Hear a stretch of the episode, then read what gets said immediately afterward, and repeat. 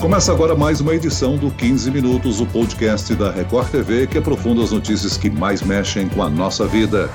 Um novo sistema de pagamentos instantâneos será lançado no dia 16 de novembro, o Pix.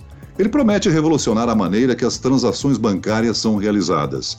Será mesmo que esse sistema pode desbancar os tradicionais métodos de transferência? Quem nos ajuda a responder essa dúvida é o diretor executivo de inovação, produtos e serviços bancários da Febraban, a Federação Brasileira de Bancos, Leandro Vilaim. Bem-vindo, Leandro.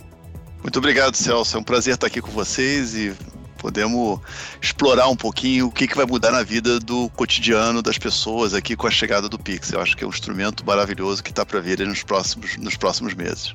Sem dúvida. E aqui comigo também está o repórter que acompanha o lançamento desse novo serviço, Emerson Ramos. Olá, Emerson.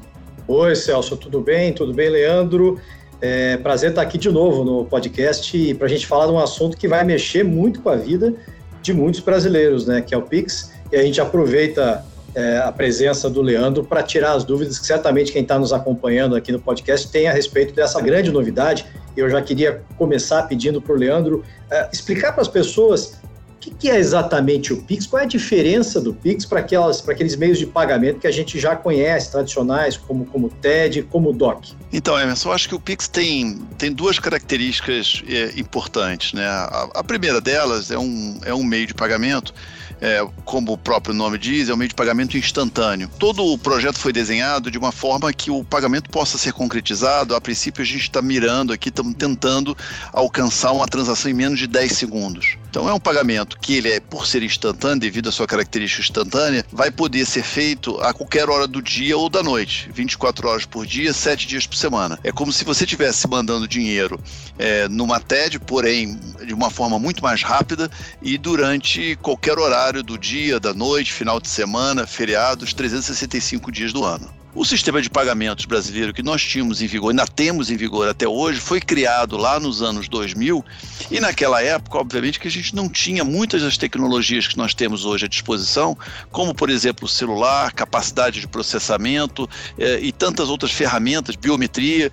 Nós não tínhamos aquelas ferramentas naquela época. Portanto, agora em 2018 nós começamos essa discussão, portanto, muito anterior à, à, questão da pandemia, muito anterior à discussão de. Eh, de CPMF ou qualquer outra discussão. Esse foi uma, um movimento extremamente estudado, é, cauteloso e que a gente vem conduzindo, ajudando ao Banco Central a desenhar esse processo há já dois anos. É, é, eu te pergunto o seguinte: os bancos digitais já vêm oferecendo transferências gratuitas e ilimitadas. Seria o caso dos bancos tradicionais terem que se adaptar por causa dos digitais?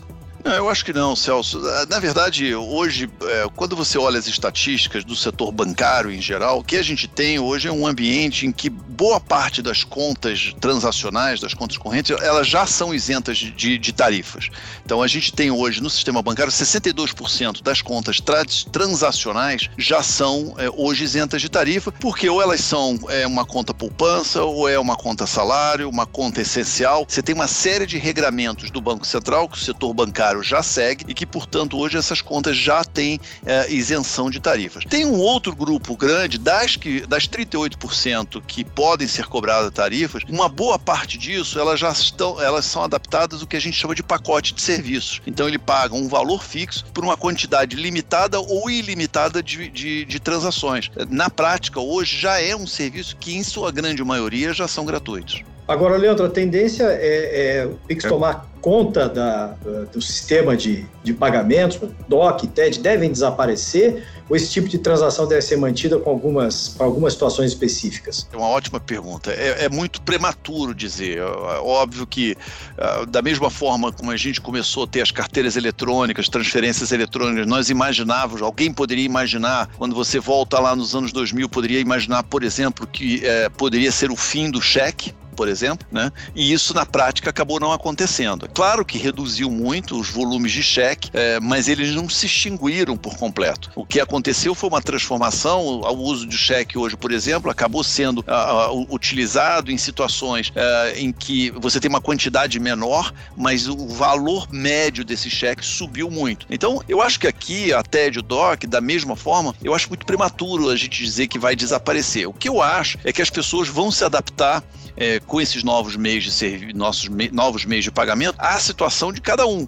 Então, pode ser que tenha, tenha algumas pessoas que prefiram ainda continuar utilizando o DOC, ou porque você consegue os seus sistemas uh, já estão já preparados para isso. Tem outras que vão adaptar para o Pix, tem outras que fazem pagamentos em espécie, em dinheiro, que vão migrar para o Pix também do outro lado. Então, eu acho que vai haver aqui um reequilíbrio. Muito, muito arriscado dizer que iria vai acabar o TED e o DOC, mas eu acho que pode haver uma redução significativa sim, é possível. E o dinheiro? E o dinheiro, Leandro? Transações em dinheiro?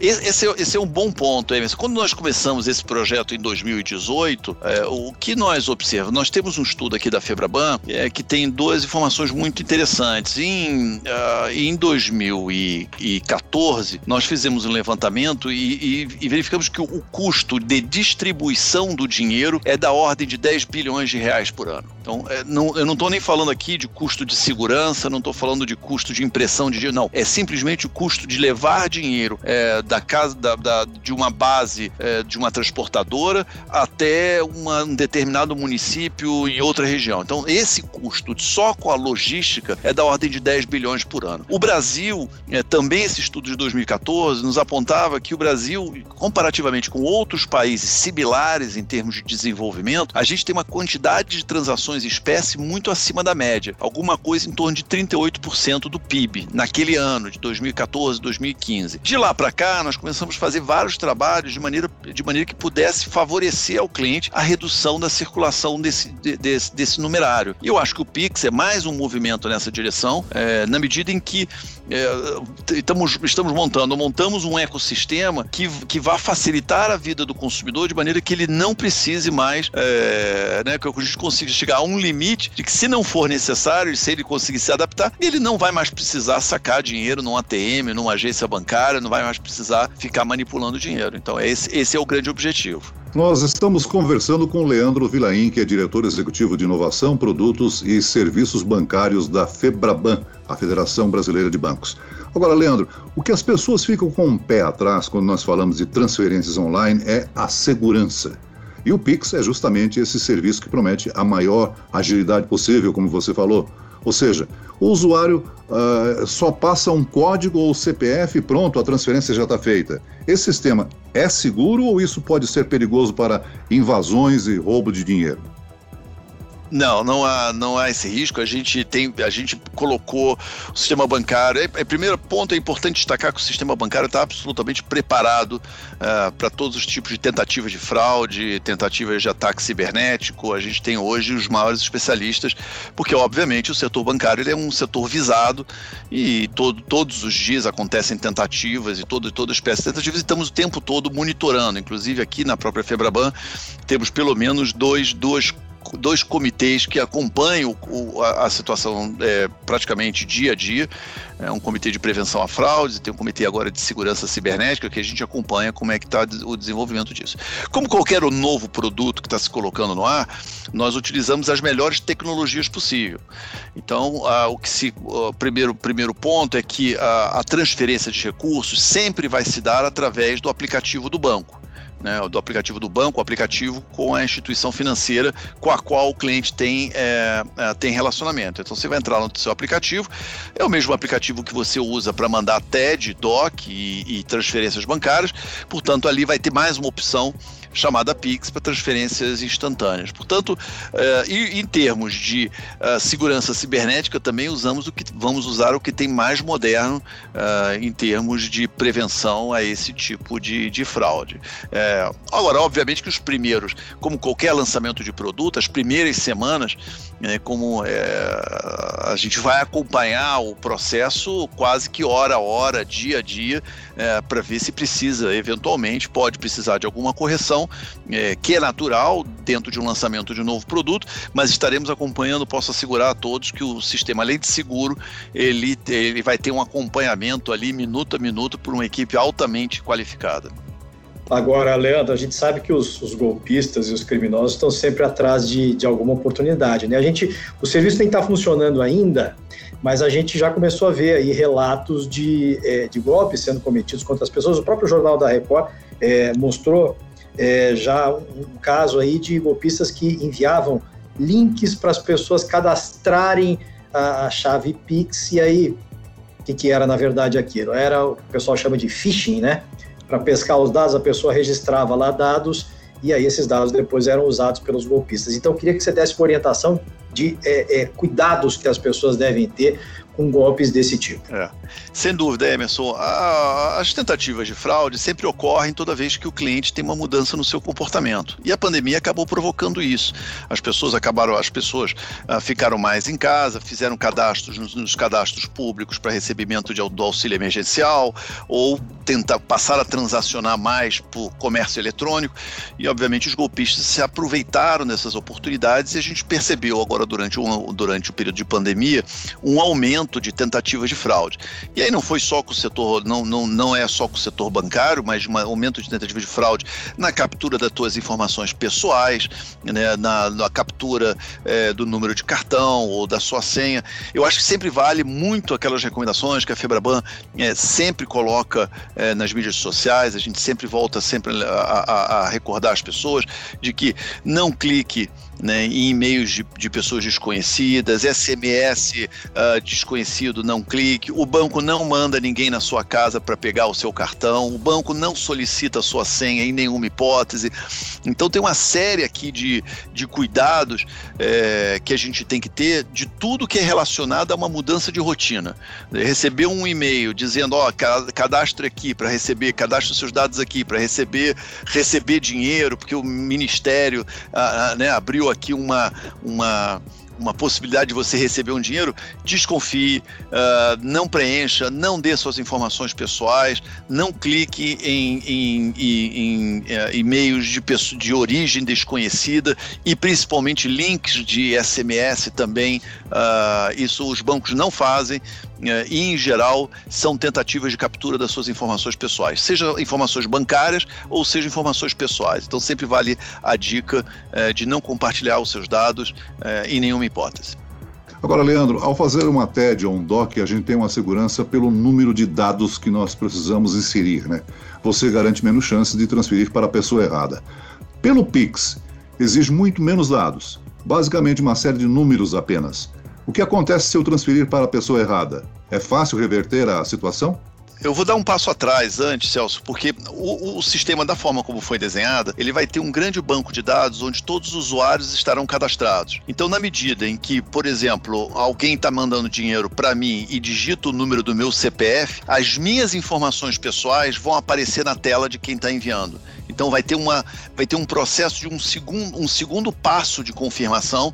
Então, na medida que alguém está transferindo e coloca lá, por exemplo, o meu número de celular, o meu número de CPF, aquela informação vai na base centralizada, busca as demais informações que já estarão cadastradas lá e apresenta aquelas informações na tela de quem está enviando o dinheiro para ter a segurança de que está do, do, banco de destino, o meu nome completo, o número da conta, o número da agência. O que o sistema faz não é que ele tenha uma quantidade menor de informações, mas ele vai facilitar a vida do cliente na medida que ele não, vai, não necessitará preencher todas aquelas informações. São duas coisas distintas, mas que fazem uma enorme diferença, porque no final do dia ele, ter, ele vai ter dois passos aqui de, de confirmação. A outra vantagem é que, como, como um sistema eletrônico, esse sistema vai, vai guardar toda a rastreabilidade do dinheiro. Nós teremos total controle com exatidão e praticamente online, sabendo em caso de necessidade, em caso de uma fraude, em caso de, da, de uma secretaria de segurança, uma investigação policial, um mandato judicial, etc, etc, nós vamos ter condição saber exatamente quais foram as contas que aquele dinheiro transitou até o destinatário final. Então, para os fraudadores aí, eu acho que é um grande instrumento na medida que a gente vai poder identificar claramente a origem da, da fraude, caso ela venha a acontecer. Muito bem, nós chegamos ao fim desta edição do podcast JR 15 Minutos. Agradeço a participação do diretor executivo de inovação, produtos e serviços bancários da Febraban, Leandro Vilaim.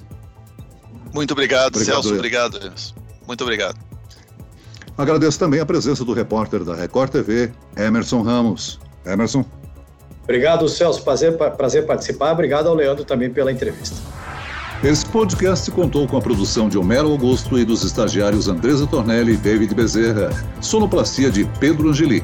E eu, Celso Freitas, te aguardo no próximo episódio. Até amanhã.